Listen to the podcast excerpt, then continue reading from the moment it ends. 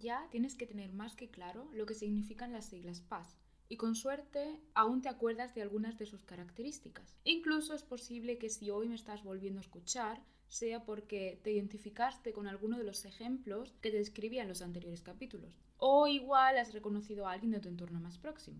Si es así, puede que tu siguiente pregunta sea, bueno, altamente sensible. ¿Y ahora, ahora qué?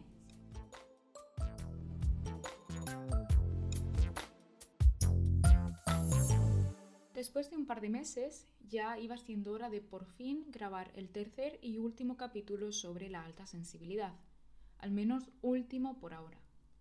Como ya sabéis, la sensibilidad del procesamiento sensorial es un rasgo de personalidad que, según los estudios, caracteriza al 20% de la población mundial.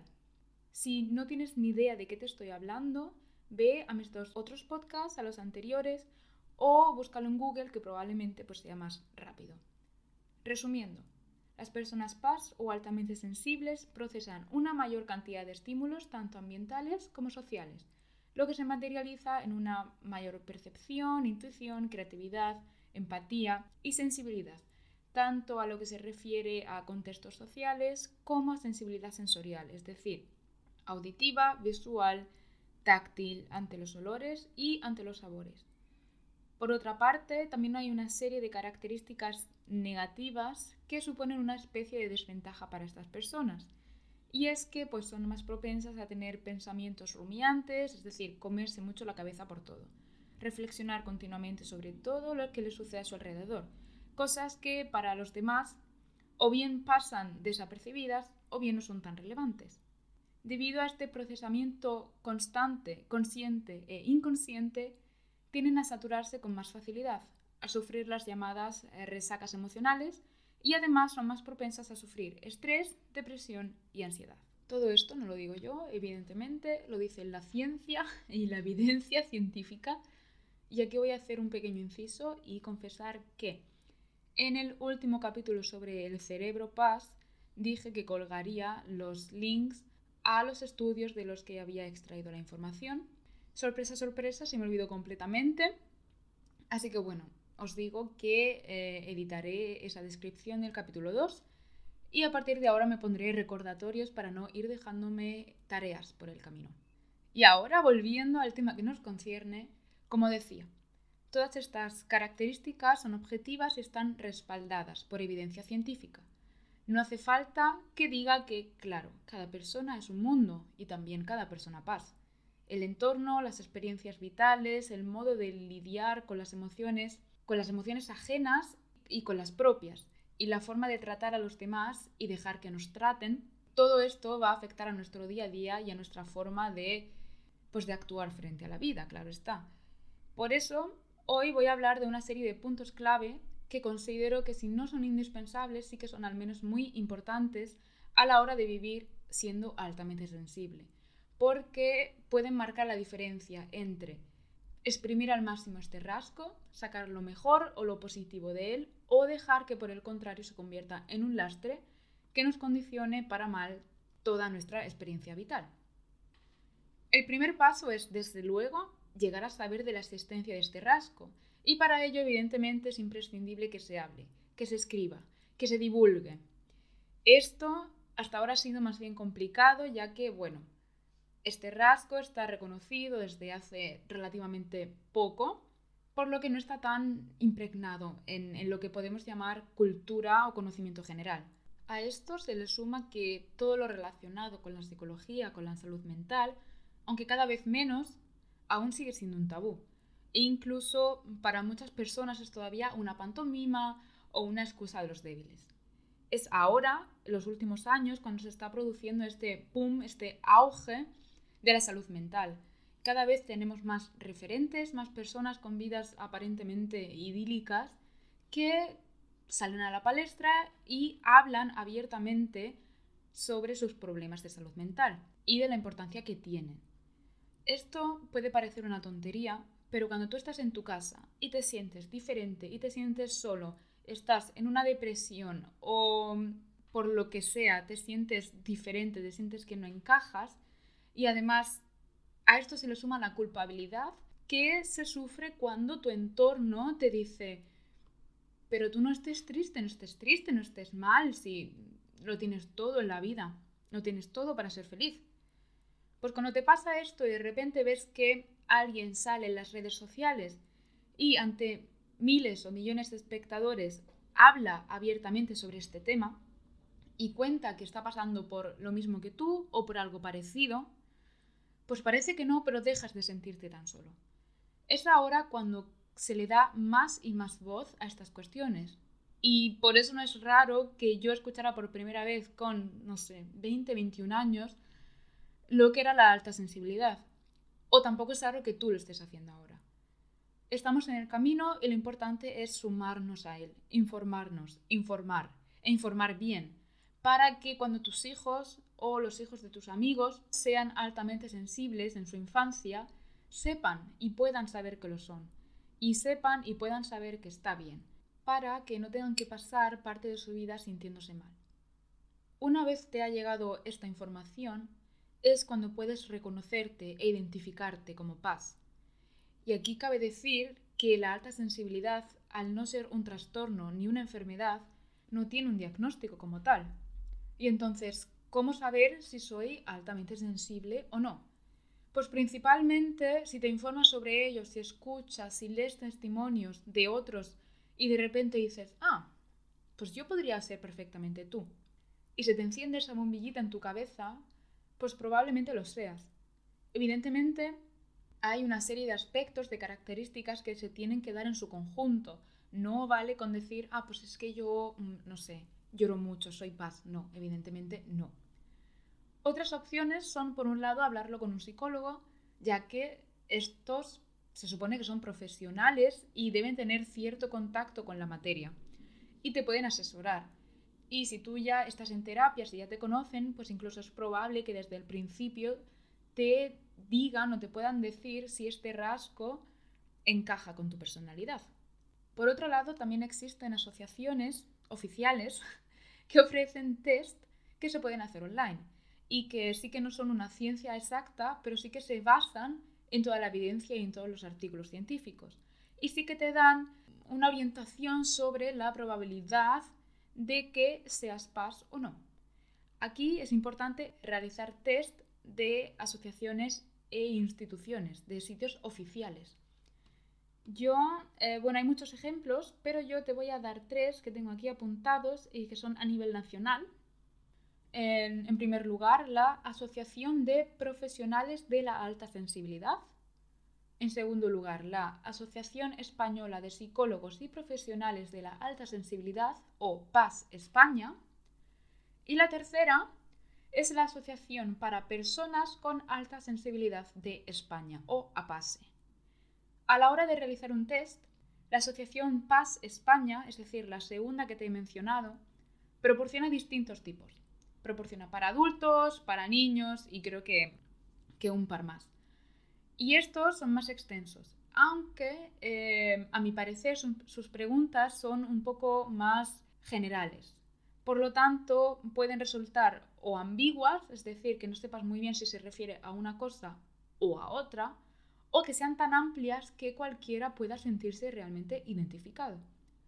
Las otras dos páginas ofrecen entre ellas em, prácticamente el mismo test, solo uno por cierto, y que si bien es algo más corto, tienen preguntas que son más concretas y que yo creo, y yo no soy aquí ninguna experta, pero creo que sí que pueden llevar a una apreciación más afinada. Otro aspecto que yo considero importante o relevante es que tanto la Asociación APASE como la PASE España ofrecen una gran cantidad de información sobre la alta sensibilidad y sobre las personas PAS y además te dan acceso a una lista de estudios científicos internacionales que abarcan este rasgo desde diferentes perspectivas. Esto, por un lado, les aporta credibilidad y autoridad y por otro lado, pues te da la oportunidad de echar un ojo directamente a estos estudios, a esta evidencia, en la que se basan todas estas asociaciones, todas estas instituciones, las charlas y todo tipo de divulgación de rigor, claro. El último aspecto que me gustaría mencionar sobre estas asociaciones es que la APASE proporciona también una lista actualizada de eventos relacionados de alguna manera con la sensibilidad que se llevan a cabo por toda España. ¿Y por qué me parece importante? Pues porque estos eventos no solo te sirven para aprender más sobre este rasgo, sino para entrar en contacto con otras personas PAS o con otras personas que saben que son PAS. Y esto dependiendo de la situación en la que te encuentres, pues puede ser de gran ayuda. A continuación me gustaría hablar de una serie de hábitos que sí son aplicables a todo el mundo ya que tienen una cantidad infinita de beneficios para nuestra salud física y mental, pero que en el caso de las personas PAS pueden incluso ser más recomendables y pueden ser, como decía al principio, la diferencia entre hacer de este rasgo una cosa positiva o una ventaja o dejar que se convierta en un lastre de por vida. El primero que te voy a nombrar es hacer terapia. Sí, hacer terapia aunque tú creas que estás bien y que no la necesitas. Hacer terapia incluso si realmente te encuentras bien. ¿Por qué? Pues bueno, pues porque hay muchas claves en nuestro comportamiento, en nuestras reacciones, en nuestra actitud ante la vida, en cómo mm, construimos y cuidamos relaciones a las que nunca hemos prestado atención o probablemente nunca hemos prestado atención, básicamente porque siempre han sido así o creemos que siempre han sido así. Y aunque no lo creamos, estas claves que te digo, estas claves dicen mucho de nosotros, aunque no nos demos cuenta porque todos, por mucha vida idílica que hayamos tenido o que creamos haber tenido o que creamos tener, todos y cada uno de nosotros hemos pasado por miles y miles de experiencias. Y estas experiencias, aunque no nos demos cuenta, modifican nuestra forma de interactuar con el mundo, de interactuar con él y de entenderlo, de vivirlo. E incluso pueden ser el origen de traumas, de complicaciones, de bloqueos, de patrones de conducta, que tienen lugar en nuestro presente y que puede que nos hagan la vida un poco más cuesta arriba, aunque muchos de ellos pueden ser inconscientes. En este sentido, la terapia pues, te va a ayudar a reconocerlos y además te va a dar una serie de herramientas que, entre otras cosas, te van a ayudar a aprender a gestionar todas tus emociones, tu día a día. Y esto es muy necesario, realmente es muy necesario, porque vivimos en una sociedad acelerada, en la que todos los días nos enfrentamos a miles, si no millones de estímulos y esta sociedad y esta vida está completa de prejuicios, imposiciones, presiones y una lista infinita de factores que alteran nuestro equilibrio y que alteran nuestra salud. En segundo lugar, considero esencial informarse. Leer mucho, ver mucho y escuchar mucho sobre este o sobre cualquier otro tema que nos concierna. ¿Por qué? Pues por varias razones. Por un lado, esto te hace ver que lo que tú sientes, que lo que a ti te pasa, no es malo y que no eres el único. Y no solo eso, sino que incluso puedes darte cuenta de que puede suponerte ciertas ventajas o de que puedes sacar ciertos beneficios y que puede convertirse en algo positivo. Y por el otro lado, cuanto más sepas sobre ello, más te vas a conocer a ti mismo y más respuestas vas a encontrar a preguntas para las que nunca habías podido encontrar una solución o incluso para preguntas que nunca te habías hecho. Si no sabes por dónde empezar, yo te recomiendo que empieces en primer lugar por las páginas que te he mencionado hace un par de minutos porque pues que tienen mucha información escrita y audiovisual. Y además, ahora mismo te voy a nombrar una serie de libros que tengo también aquí apuntados que se recomiendan mucho, que son relativamente em, conocidos o relevantes en este ámbito. Yo no los he leído o no los he leído todavía, así que no te voy a dar ninguna opinión porque no la tengo, pero te los voy a nombrar. El primero es El don de la sensibilidad, escrito por Elaine Aron y el segundo es El poder de la sensibilidad de Catherine Sost, S-O-H-S-T. Además, si estás pensando en tener hijos o si ya los tienes y crees que podrían ser altamente sensibles, o si simplemente te interesa estar informado o porque te gusta el tema, pues también te diré que hay un libro muy famoso que se llama El don de la sensibilidad en la infancia, también de Elaine Aron Y si no lo recuerdas, te digo, Elaine Aron fue la pionera, la investigadora pionera en el mundo de la alta sensibilidad. Así que, pues si alguien sabe sobre el tema, es ella. Y pasamos al tercer hábito, con muchos y variados beneficios para la gestión emocional y para la salud mental. Y estoy hablando de la meditación, la práctica del mindfulness o de la atención consciente, como lo quieras llamar. Por si no lo sabes, esta práctica tiene una serie de beneficios demostrados científicamente que van desde la reducción de la tensión muscular y del ritmo cardíaco hasta la mejora del sueño, de la memoria y de eh, la capacidad de aprendizaje. A largo plazo, además, ayuda a gestionar las emociones, porque esta práctica consiste en un ejercicio de atención consciente.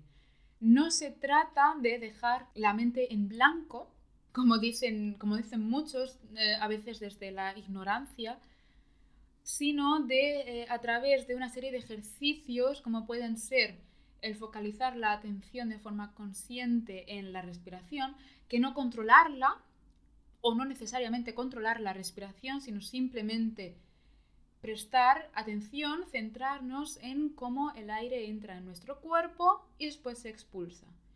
Pues a través de una serie de ejercicios como este, el objetivo es aprender a ser más conscientes de las sensaciones de nuestro cuerpo, de las sensaciones físicas y también de nuestras emociones. Además, pues, qué decir que es una pausa de una vía de escape de este mundo, pues como decía, frenético, eh, acelerado, que no viene nada mal. Y si además te ayuda a mejorar la concentración, la positividad y la calma interior y la calma contigo mismo, pues oye, ¿por qué no darle una oportunidad, no? No sé si os acordaréis de que en el capítulo 2, el capítulo sobre el cerebro, hablen de una de las características, no sé si decir fisiológicas, que tienen en común las personas altamente sensibles y es una menor secreción de serotonina, hormona implicada en muchas cosas, pero sobre todo en la regulación emocional y del estado de ánimo. Por esta regla de tres es lógico pensar que si de alguna forma podemos ayudar a nuestro cuerpo a generar más serotonina, pues estaremos contribuyendo a la mejora de nuestro estado anímico. De ahí que mis últimas sugerencias sean el ejercicio físico y una alimentación saludable. El ejercicio físico regular, tener una vida activa, proporciona muchos beneficios, son muy conocidos, pero te los resumo un poquito. Mejora de la salud cardiovascular, mejora del sistema inmunitario, de la resistencia respiratoria y física general, eh, aumenta la energía, etcétera, etcétera, etcétera.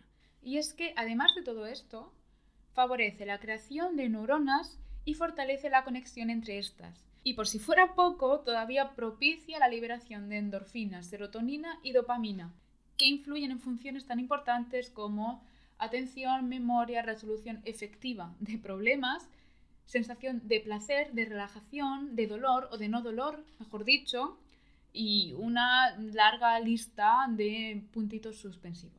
Y llegamos a el último, ultimísimo hábito por hoy, mantener una alimentación saludable. No voy a entrar en tema de nutrición porque es un tema amplio, complejo, que se me escapa y no quiero liar a nadie, ni liarme yo, ni cagarla, sinceramente. Aunque, bueno, diré, resumiendo, la elección que hagamos en nuestra alimentación diaria va o bien a favorecer o bien a perjudicar nuestro estado anímico y la propensión que tengamos al estrés, ansiedad, así como a todos los efectos que éstas conllevan. Por el contrario, si no tomamos suficiente de un tipo de alimentos, como por ejemplo, si no comemos absolutamente nada de verduras, o si por otro lado abusamos de alimentos de mala calidad como los ultraprocesados, pues lo que vamos a hacer es generar una serie de em, deficiencias de nutrientes necesarios o también cambios bruscos, por ejemplo, en la glucosa, que van a desencadenar procesos químicos en nuestro cuerpo con consecuencias negativas, como el hinchazón, la negatividad, el mal humor o el insomnio. Y bueno, hoy lo voy a dejar aquí porque ya está bien, se me seca la boca Aunque es cierto que podría seguir hablando y hablando y hablando, porque es que hay mucho que contar. Así que si tienes, eh, si quieres saber más sobre esto, sobre cualquiera de los otros puntos que he tratado en el capítulo de hoy o en los otros, escríbeme y pues quién sabe, podremos dedicar uno o más capítulos a tratar cualquiera de estos puntos más a fondo, en concreto y en solitario. Y bueno, si has llegado hasta aquí, lo primero de todo te doy las gracias y segundo te pido que estés atento, que estés atenta porque con suerte, en no demasiado tiempo, sin necesidad de que pasen dos meses otra vez, volveré con otros temas que pueden ser interesantes o no. Y para descubrirlo, pues tendrás que escucharme. Chao, chao.